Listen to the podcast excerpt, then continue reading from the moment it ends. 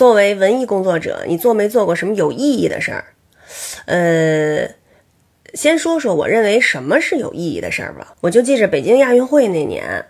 我们课间什么午休，学校大喇叭里放的全都是亚洲雄风。当时我就觉得啊，如果有一天在国家的一个什么大的事件的时候，我能够唱一首歌儿。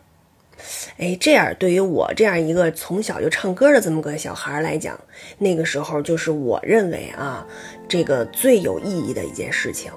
这机会还真让我给等来了。就是九九年澳门回归的时候，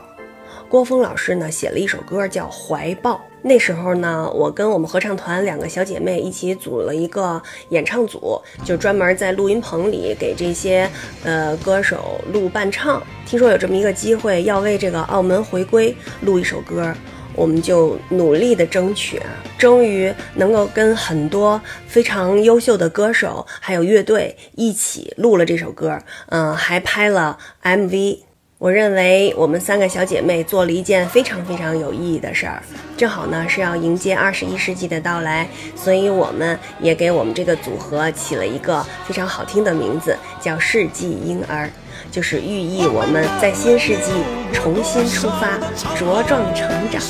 为祖国的繁荣昌盛贡献自己更大的力量。